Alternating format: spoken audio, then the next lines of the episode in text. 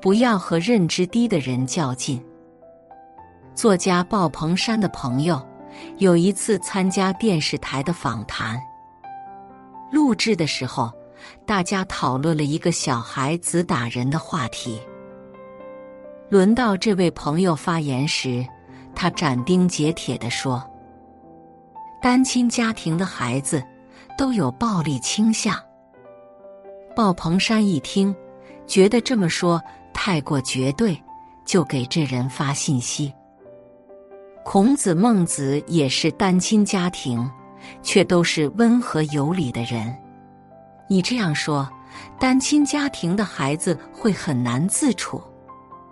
随后，他从心理学谈到社会学，想纠正对方的观点，可对方却认定单亲家庭肯定教育不好孩子。鲍鹏山多说了两句，朋友竟把他拉黑了，气得鲍鹏山难受了好几天。人与人之间，三观各不相同，认知也有高有低。和不同层次的人争辩是一种自我消耗，不和认知低的人较劲，才是一个成年人真正的成熟。一不和有偏见的人辨是非。作家邦尼加莫斯讲过这样一个故事：在研究所实习的伊丽莎白被同事窃取了科研成果。他找领导讨要说法，把自己的报告一页页翻给领导看。可领导却说了句：“你连硕士学位都没有，不可能做出这种研究。”伊丽莎白反问：“做研究必须高学历吗？”领导耸耸肩，不屑一顾地说：“我从来不相信一个本科生。”能做出什么成果？伊丽莎白立刻和领导吵了起来，随后气呼呼的摔门走了。同事劝他，领导在学历上有很深的偏见，你应该向仲裁部门求助。但伊丽莎白不听，还反复去找这位领导争论。结果，领导非但没有认错。反而找理由辞退了他。和他们争论，注定是一场无用功。一九九八年，李开复出任微软中国研究院的高管。一天下午，他召集副总工们开会，刚说了几句鼓劲儿的话，就有人说：“工作不过是给老板打工。”拿多少钱干多少活？李开复说：“你错了，你不是给老板打工，你是为了自己的发展。”随后，他劝这位同事把目光放长远，多关注自我的成长。可他说了半天，却等来那人的一句回怼：“你别站着说着不腰疼，你收入高。”当然干劲足。一时间，李开复不知如何是好，只能安排完工作后，草草结束了会议。心理学上有个个人构念论，意思是一个人认知是由过去的见识、经历、思维、期望、评价等等形成的观念。每次遇到相同或相似的场景时，我们习惯用以往的经验做出判断。一个人的思维惯性一旦产生，就很难接纳别人的意见。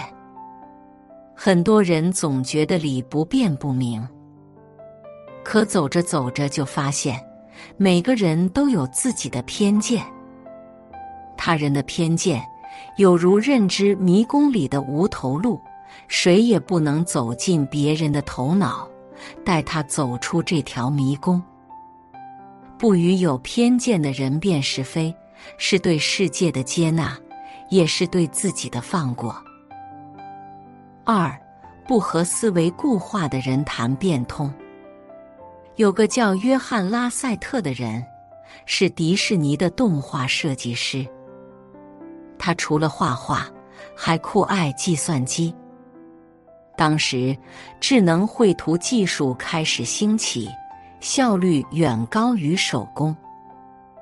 一天，他向上司发邮件，建议用计算机尝试做一下电脑动画。结果，他没有等来上司的回信，却被人力部门通知自己被开除了。而公司给出的理由是，上司觉得他太疯狂，竟敢用电脑画画。毕竟在当时。整个行业都主要靠手工作画，人们普遍认为画画是艺术，没有灵魂的机器怎么可以代替人？约翰本想找公司理论，但一想到上司顽固不化的样子，就没再纠缠。不久后，约翰去了另一家公司，用电脑制作了一部爆火的动画片。这部动画就是皮克斯公司的《玩具总动员》。心理学上有个思维定式的概念，意思是人很容易变得思维僵化、一成不变，因为这样既节省大脑思考的能量，又不用承担变化带来的风险。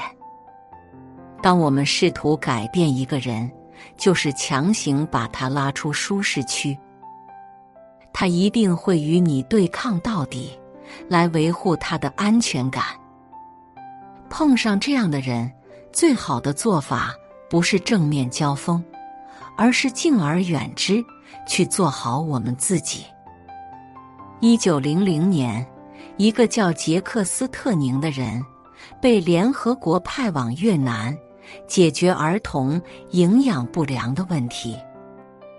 出发之前，他向不少去过越南的同事请教，结果大家都说，不改变越南贫困的现状，营养不良的问题就解决不了。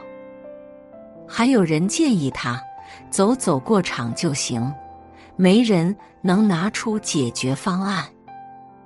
但杰克知道，凡事没有绝对，不可能一个突破口都没有。他没有当面反驳同事，只身去了越南。经过一番实地考察，发现很多穷人家的孩子照样身体强壮，而背后的原因是妈妈们经常给孩子吃小鱼小虾和红薯叶。很快。他将这种饮食习惯推广，顺利解决了孩子营养不良的问题。整个过程，他没有试图改变任何人，而是用具体的行动向大家证明：遇到难题不妨换个思路试试。叔本华说：“世界上最大的监狱是人的思维意识。”被自己思维困住的人，没人能解开他头脑里的枷锁。与他们交往的最好方式是：你保留你的看法就好，我不会改变你，你也不要影响我。三，不和头脑浅薄的人讲道理。小说《傲慢与偏见》中有这样一段精彩桥段。贝内特太太得知有个阔少爷搬到了自己家附近，就催着丈夫贝内特先生带着女儿们上门拜访。她的想法很简单：有钱的单身汉总要娶太太，而自己的五个女儿又漂亮又有才华，总有一个会被看上。但贝内特先生却不这么认为，在他看来，有钱人的婚姻更复杂。除了样貌才华，双方必定更看重家境和教养。他不同意带着女儿们盲目上门，并试图说服妻子把这事先放放。但贝内特太太不依不饶，一会说丈夫毁了女儿们的幸福，一会又抱怨自己命苦，吵得贝内特先生心烦意乱。最后，他不得不抓紧逃走，一个人躲进书房找清静。贝内特太太自己带着女儿们参加贵族舞会。大家表面上对他们彬彬有礼，可背地里却是各种议论和嘲讽。有人说他们的衣服过时，还有人说他们靠祖产过活，迟早坐吃山空。结果，贝内特太太只能灰溜溜的带着女儿们回家。很认同一句话。认知是人与人之间难以逾越的鸿沟。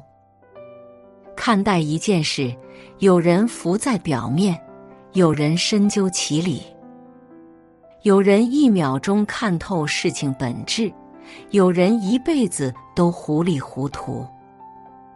你见朋友盲目投资，告诉他风口已过，他却埋怨你太消极，只知道说丧气话。你劝年轻人别玩手机，小心被奶头乐消磨生命。他说你活得太累太无趣。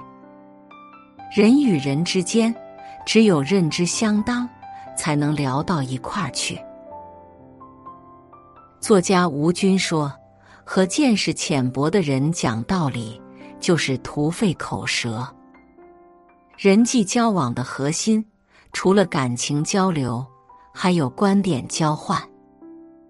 无论何时，都别用自己的道理去说服一个头脑浅薄的人。社会心理学家埃利奥特曾说：“大多数人都不愿意承认自己的无知，还会努力为自己的无知做出合理化解释。”这就不难理解，为什么一个人认知越低。越容易产生偏见，拒绝改变。所以，遇到认知低的人，默不作声的远离，是对彼此最好的成全。